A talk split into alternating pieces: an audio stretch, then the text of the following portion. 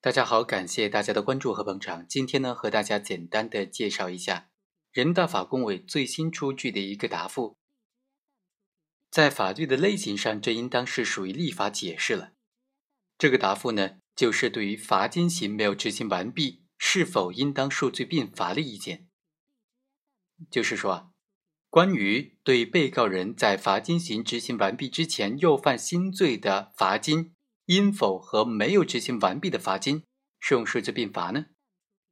简单的来理解，就是行为人首先实施了一个犯罪，然后被判刑了，判了罚金刑，后来这个罚金刑没有执行完毕，又实施了一个犯罪，在新的犯罪当中也判了罚金刑，那么这个旧的罚金刑和新的罚金刑之间该怎么适用呢？是不是要数罪并罚呢？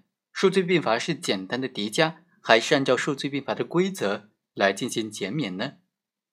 全国人大常委会法工委就答复最高省人民检察院办公厅认为说，刑法第七十一条当中，刑罚执行完毕以前，应当是指主刑执行完毕以前。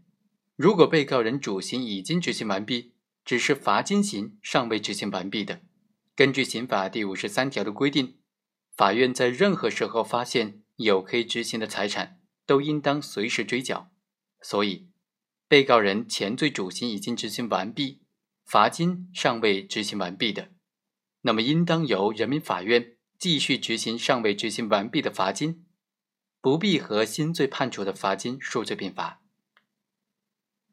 好，以上就是本期的全部内容，我们下期再会。